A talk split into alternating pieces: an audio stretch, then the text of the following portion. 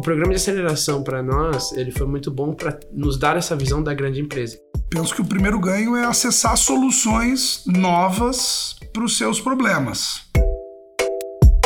Olá, bem-vindo, bem-vinda ao podcast Papo Empreendedor, apresentado pelo Braskem Labs. Eu sou a Kátia Militello e hoje nós vamos conversar sobre a parceria entre startups e grandes empresas.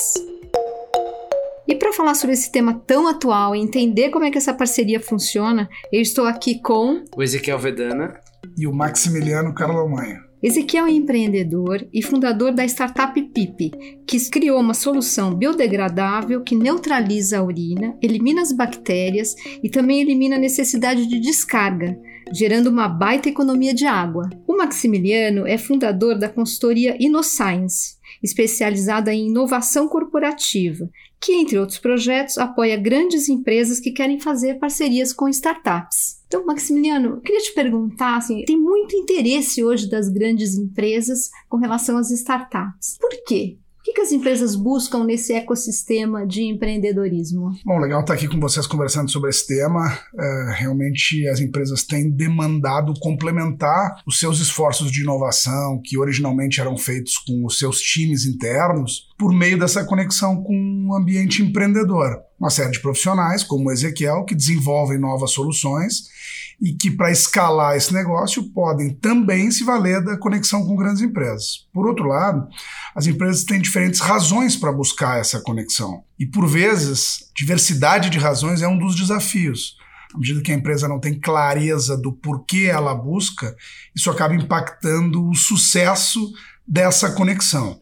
Mas as principais razões hoje são resolver problemas de negócio que as tecnologias ou os métodos de trabalho originais não estão solucionando com a eficácia que as empresas querem. Uma outra razão que tem mobilizado as empresas é também poder acessar novas tecnologias que essas startups desenvolvem. Um terceiro motivo, eu diria que é criar novos negócios que dentro do negócio mãe, por vezes, tem maior é, dificuldade para florescer. E os ganhos acessórios a essas três intenções mais claras é a possibilidade de fortalecer a sua reputação como uma empresa conectada nessas novas tecnologias e inovadora, e um ganho de oxigenação cultural que naturalmente vem quando se coloca o seu time para trabalhar com novas tecnologias em contato com as startups. Uhum. E Ezequiel, você teve alguma experiência de contato com grande empresa que quer dividir com a gente? Sim, com certeza. Primeiro, obrigado pela oportunidade de estar aqui com vocês, compartilhando um pouco mais da nossa experiência, né? É, a gente começou a vender o produto lá em novembro de 2015. Quando a gente começou a vender, a gente não tinha muita noção, assim, exatamente de que, qual seria o perfil ideal do nosso cliente.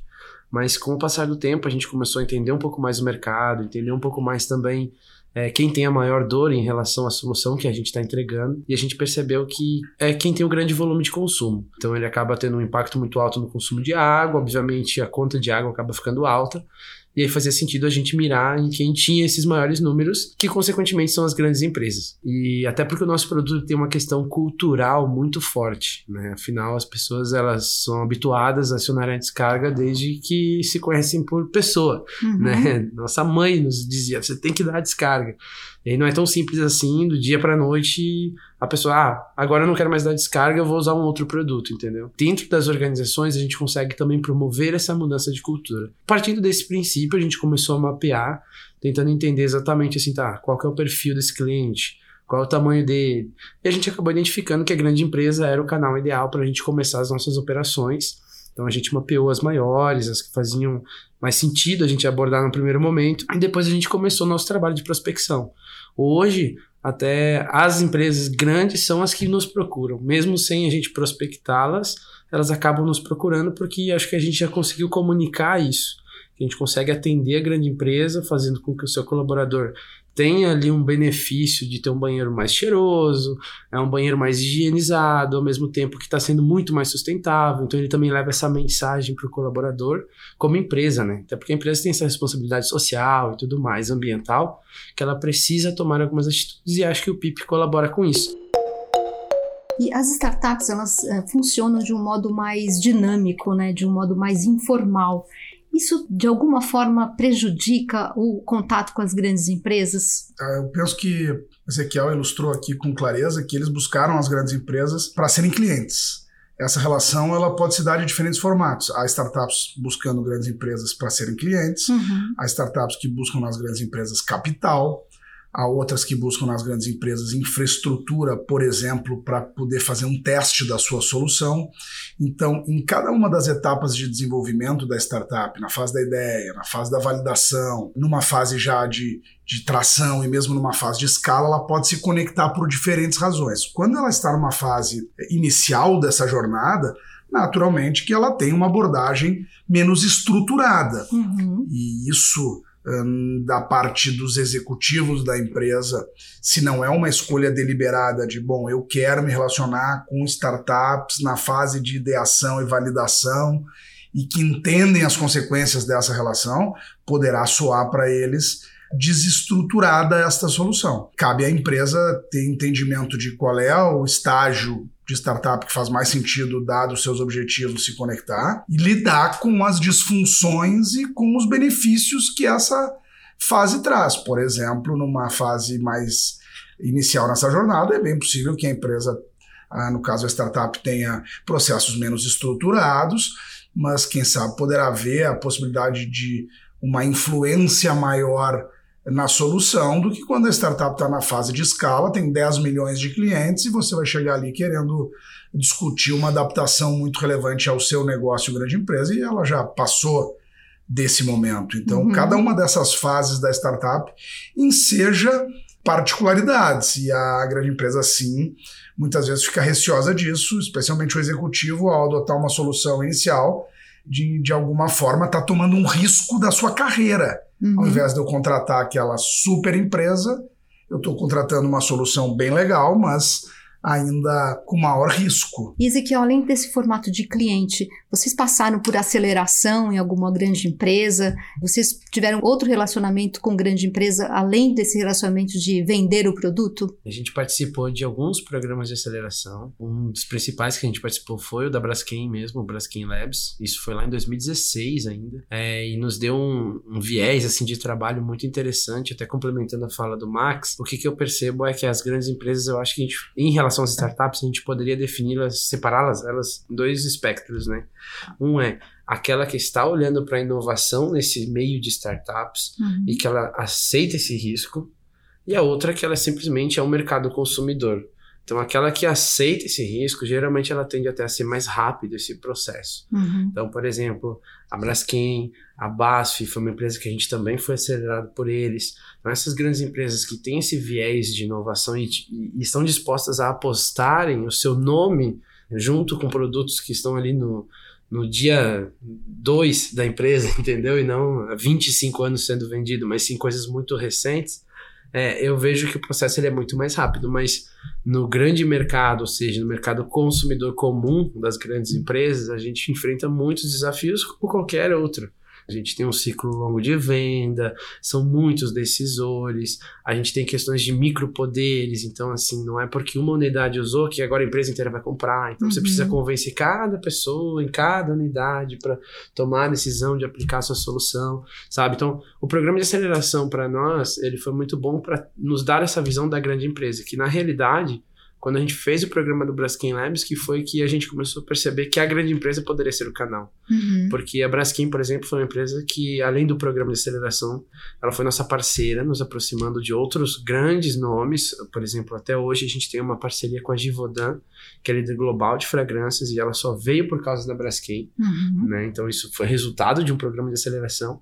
Mas eu acho que o resultado mais importante que a Braskem nos deu foi comprar o nosso produto. Então, ao mesmo tempo que ela nos acelerou de diversas outras formas, como mentoria, programas, conhecimento e tudo mais, a maior aceleração que ela acabou fazendo na gente foi assim: não sei nem se vai funcionar direito esse produto, mas vamos gastar dinheiro com esse cara e vamos comprar, vamos botar a rodar isso aí, sabe? Uhum. Eu acho que esse é um risco alto para eles.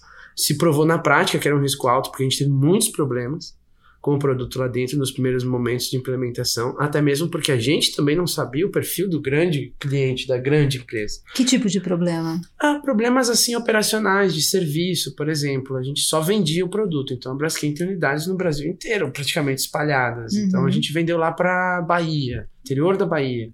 E as pessoas começaram a. Ah, chegou lá umas caixas com o nosso produto. Mas a gente não sabia que precisava ter um serviço atrelado, uma visita recorrente, um monte de dores, digamos assim, operacionais, que somente tendo a Braskem comprando, a gente percebeu: não, peraí, se eu quiser vender para grande empresa, eu preciso ter um cara que vai lá e instale, uhum. eu preciso ter alguém que vai lá e treine esses colaboradores. A maior aceleração ela se dá a partir do momento que a empresa compra o desafio e diz: cara, vou te ajudar a se tornar um empreendedor melhor, a ter um teu negócio um pouco mais modelado, mas lá na ponta, na minha opinião, o que fez a diferença e o que eu acho que vai fazer sempre a diferença é vamos tirar dinheiro do nosso caixa e dar para essa pessoa para fazer essa validação na prática, porque uhum. é isso que o mercado vai fazer, né? Uhum. A hora que o mercado começar a pagar é a hora que a gente vê se funcionou, entendeu? Porque ali envolveu o dinheiro, ficou sério.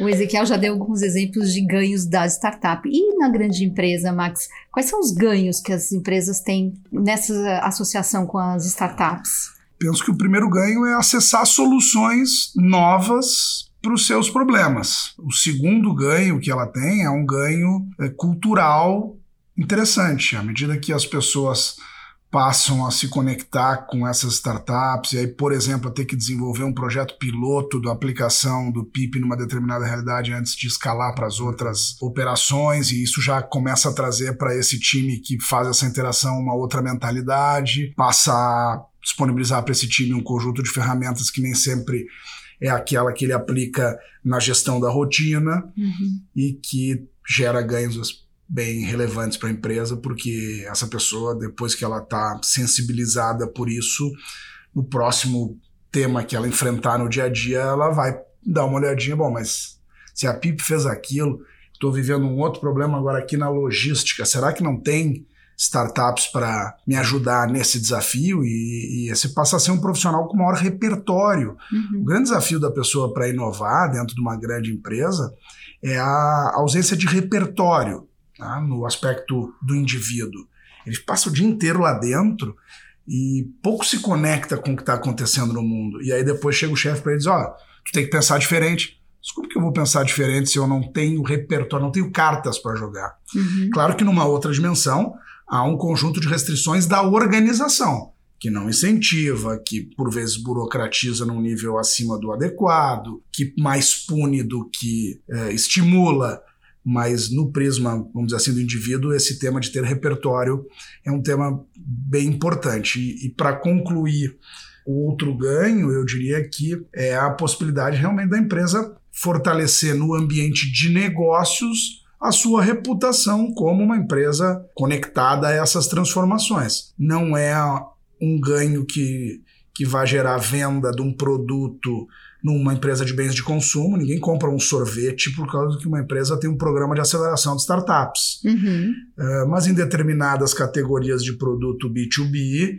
é, né, entre venda empresa a empresa, isso pode ensejar um fortalecimento paulatino de reputação. Eu diria que o, o, o principal ganho mesmo é esse de passar a adotar uma solução que uh, anteriormente não era adotada e que ou reduz custo ou traz mais sustentabilidade, por vezes melhora a receita, enfim, que mexe nas métricas relevantes do negócio. Uhum. E aprendizados para startups, Ezequiel, quais você acha que são os principais? Eu acredito que os maiores aprendizados eles se dão com as ações práticas. Como eu falei antes, a questão assim de tipo, depois que a gente começou a operacionalizar com a Braskem, por exemplo, foi o que a gente percebeu que estava fazendo que estava legal, o que não estava fazendo e deveria ser feito, ou que estava ruim, era feito, mas era ruim, sabe? Era de maneira errada e tal. Então, acho que a hora que você começa a operacionalizar, você começa a aprender muito mais do seu próprio processo. Hoje eu conheço vários empreendedores, meus amigos, enfim, que se relacionam com grandes empresas e o que eu percebo é que o maior aprendizado é realmente entender o timing da grande empresa, que isso é uma das coisas mais relevantes de, de se negociar com a grande empresa. Se o momento tá bom, né, para uhum. ela, para aquele produto, para aquela solução. É, entender também a dinâmica interna das grandes empresas, porque por mais que cada uma tenha o seu método, elas meio que são similares no seu modo, modus operandi, né, uhum. seu modo de agir. Acho que esse é um outro aprendizado, então a questão do tempo, a questão de como elas operam. Eu acredito também que a grande empresa ela traz um outro benefício para o empreendedor, que é a representatividade. Então, por exemplo, assim, ah, no início eu só tinha Braskem de grande empresa. Qualquer lugar que eu ia, eu podia ir na padaria vender, eu dizia, olha, vendo para Braskem, sabe? E hoje é... você tem quantas empresas? Hoje no total a gente tem 1.400, um pouquinho mais de 1.400 clientes ativos, entre eles em torno de 250 grandes empresas. Obviamente a gente não está em todos os banheiros dessas grandes empresas, uhum. até pelo que eu falei, que cada unidade tem o seu, seu perfil, por exemplo. Né? Então a gente começou a vender um tempo atrás para uma empresa que se chama Gestamp, que ela faz painéis e materiais para automóveis, na produção de automóveis.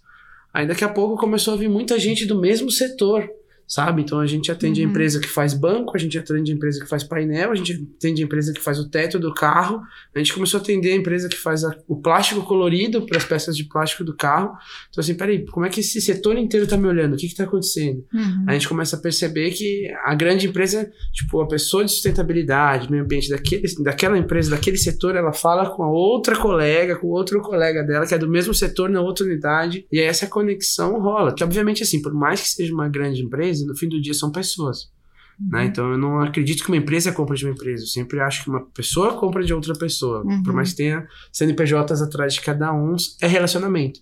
Então entender que também vender para grande empresa é uma construção de networking, relacionamentos, de abertura de portas. Acho que aprendizados são muitos, mas eu acho que os principais é esse: o tempo, como eles operam, que o networking dentro das grandes é extremamente importante. Uhum. É, e obviamente eu acho que sempre assim voltar algumas casinhas. Né? Então uhum. atende a grande empresa, volta para dentro, volta para casa, para dentro da prancheta e aí o que, que eu aprendi, como é que eu vou para outra, entendeu? Uhum. Acho que é um pouco disso. E Max, na sua experiência, quais são os principais formatos que as empresas estão bolando para se apro uh, aproximar das startups? Eu diria que é um contínuo, assim, de formatos mais leves, de menor comprometimento, até formatos de maior intensidade de comprometimento. No início dessa jornada, as empresas fazem eventos, né? pitch days, hackathons, uhum. né? formatos de conexão rápida, onde a empresa se ambienta nesse ecossistema. Um pouco mais adiante, quando a empresa já quer estabelecer uma conexão mais organizada, tem um programa de incubação ou uma, um coworking, como é o caso de alguns hubs que fornecem espaço físico, mentorias, suporte técnico, conhecimento. Já mais adiante, há empresas fazendo programas estruturados de aceleração, turmas que entram juntas de startups e passam por um programa de capacitação, mentoria, relacionamento, tema que o Ezequiel destacou. A Braskem conectou ele com a Givaldan, ele ia demorar três anos uhum. para conseguir chegar na secretária ou da mais. Givaldan. Uhum. Ou mais. Uhum. Então, é um ativo único que a grande empresa tem. E esses programas de aceleração, alguns deles têm aporte de capital em troca de opção de participação da startup. Não é o caso do, do Braskem Labs. Uhum. Seguindo nessa caminhada, há os programas de cliente anjo, né? programas no qual a empresa aporta exatamente isso que o Ezequiel destacou, que é a possibilidade de você testar o produto lá e passar a ser um fornecedor da empresa. Uhum. É, são programas que não necessariamente têm capacitação, mentoria, mas tem essa abertura e preparação da empresa para poder contratar uma startup que no fluxo convencional de suprimentos e contratação isso não se adequa. E concluindo esses formatos, há modelos de parceria onde a, a grande empresa cocria ou colabora com a startup para desenvolver algo junto, para ir junto ao mercado, até o modelo, vamos dizer assim, mais intenso, chamado normalmente de Corporate Venture Capital, que é quando a empresa faz o papel do investidor de risco e aporta sistematicamente capital para comprar um portfólio de startups que possam ser complementares ao seu negócio ou que possam até ser uh, soluções substitutas ao seu negócio. E de é. todas essas, o que está mais em voga hoje? Bom, eu diria que o tema da contratação da startup, exatamente ilustrando esse caso que o, que o Ezequiel mencionou, é o que nós temos feito com maior é, frequência. É um programa que, por um lado, ele é mais intenso do que, do que uma simples conexão e um pitch, que você leva o PIP lá para fazer um pitch na, na empresa e uh, depois aquilo não anda a lugar nenhum e, poxa, foi legal, mas o que, que trouxe de impacto para a empresa. Os programas de aceleração seguem sendo uma vertente, mas eles demandam um comprometimento e, e muitas startups já passaram do momento do, da capacitação e da mentoria inicial. Uhum. E querem é fazer negócios, querem emitir nota fiscal. Então, isso se dá muito bem nesses programas de conexão. Por outro lado, os programas de conexão, eles envolvem aporte de capital da empresa não na startup enquanto participação, mas comprando o produto e o serviço. Uhum. E para muitas empresas é muito mais fácil aprovar uma compra de um produto e de um serviço do que um investimento de capital para ser sócio de uma startup. Eu diria que esse é o modelo dominante na nossa experiência atualmente. Uhum. Ou até mesmo, né, complementando, na questão de desenvolver um programa interno de aceleração, porque realmente isso demanda um esforço de pessoa e dinheiro muito grande para a organização. É, e a gente, como startup, a gente quer vender, realmente. E se a dificuldade está sendo a grande empresa comprar, por que não acelerar esse processo realmente, né? Eu acho que é ali que as coisas começam a andar, até mesmo porque é, eu não, não acredito muito no, no objetivo de ah, a grande empresa querer acelerar empreendedores só porque eles sejam empreendedores melhores. Uhum. Sinceramente, eu acho que o objetivo da grande empresa é o que, que isso traz de resultado para o meu business, para o meu negócio, entendeu? Ah, eu vou acelerar porque eu gostei do Ezequiel, ele é um cara legal, gente boa e ele vai ficar melhor amanhã. Cara, isso talvez seja um programa social lá que faz, tal, entendeu? Para desenvolver, levar educação. Beleza, se for com esse foco. Mas quando se fala em negócio, em startup, a gente quer realmente ver faturamento, é ver negócio rodando cortando um pouco esse processo de, ah, vamos fazer a parte de educação e vamos direto para o que, que você tem para me entregar hoje, que tá bom, a gente pode operar e era isso, e vamos ver o que, que impacta. Eu acho que é onde os dois lados ganham muito mais. Porque a empresa ganha em tempo, Uhum. Porque dinheiro ela já tem. Então, o dinheiro que ela vai aportar num piloto ali numa POC, por exemplo, é baixinho, entendeu? Comparado ao faturamento da grande empresa. Então, assim, não é algo que ah, vai quebrar o fluxo de caixa dela por fazer isso. Então, beleza, o dinheiro é o de menos nessa situação. Já a startup, ela quer fazer rodar e ela precisa muito desse dinheiro, porque isso indica tempo de vida útil para uma startup, né? Startup não é medida em, ah, em número de clientes, na minha opinião. Uma startup é medida em quanto dinheiro ela tem em caixa para sobreviver. E Max, o que você diria para as startups que vão fazer um pitch para uma grande corporação?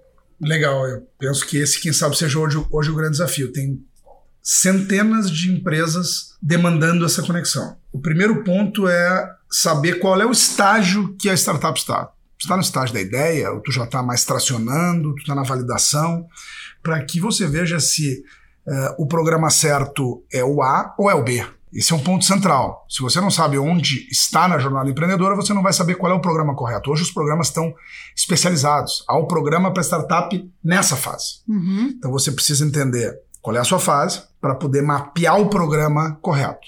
Ao mapear o programa correto, você precisa entender com clareza o que, que você quer do programa. Você quer um conhecimento regulatório que aquela empresa tem, mas o seu time não tem? Ah, mas o programa aporta capital, mas você precisa de capital agora? Não, não preciso. Então por que está indo para esse programa? Uhum. Essa disciplina, a startup ela não pode se iludir só porque, nossa, aquela marca incrível eu vai salvar minha vida. Precisa dessa disciplina de qual é o meu estágio, mapear o programa correto, entender qual é a sua necessidade, saber qual é o canal do programa mais adequado, qual uhum. é a uhum. pessoa que eu tenho que entrar. Não adianta, mas eu sou cliente do Itaú, mas uh, o gerente do banco não vai conectar com a pessoa da startup. Uhum. Você precisa acertar a pessoa a ser conectada. E, por fim, pensar na montagem de um piloto que possa ser o início da relação. Uhum. Não adianta ficar desenhando programas e projetos incríveis uh, que demandem muito capital e que vão enfrentar resistências relevantes. Como é que você pode, em curto espaço de tempo, provar que a sua solução é boa, gerando pouco risco para o interlocutor da grande empresa, que normalmente é alguém receoso? Gente, eu acho que foi ótimo. É, super obrigada, Ezequiel, Maximiliano, pela vinda aqui no nosso Papo Empreendedor. Acho que o que a gente aprendeu foi que esse tipo de parceria entre startups e grandes empresas é uma via de mão dupla, né? Beneficia tanto as empresas quanto as, as startups que estão começando, precisam de clientes e precisam se aproximar desse, dessas grandes corporações. Super obrigada. Valeu, muito obrigado pela oportunidade. Eu que agradeço também, muito obrigado por tudo. Se alguém quiser saber mais informações sobre o nosso produto, é só entrar no pip.com.br e lá tem todo o histórico também de relacionamento com as grandes empresas que a gente faz. E obrigado mais uma vez pelo convite. Valeu. Podcast Papo Empreendedor está reunindo pessoas cujos negócios aliam a preocupação em resolver um problema da sociedade com um modelo financeiro bem desenhado. Todas as startups que participam aqui do Papo Empreendedor foram aceleradas pelo Braskem Labs Scale, um programa que desde 2015 já apoiou mais de 60 startups com negócios que trazem impacto positivo para a sociedade e para o meio ambiente. Se você quiser saber mais sobre o programa de aceleração do Braskem Labs, vai lá em braskenlabs.com. Este é o quinto programa da série Papo Empreendedor, apresentado pelo Braskem Labs e produzido pelo Estúdio Folha. Você pode ouvir todos os episódios pelo Spotify, pelo Google Podcasts e Apple Podcasts. Obrigada por nos acompanhar e até o próximo!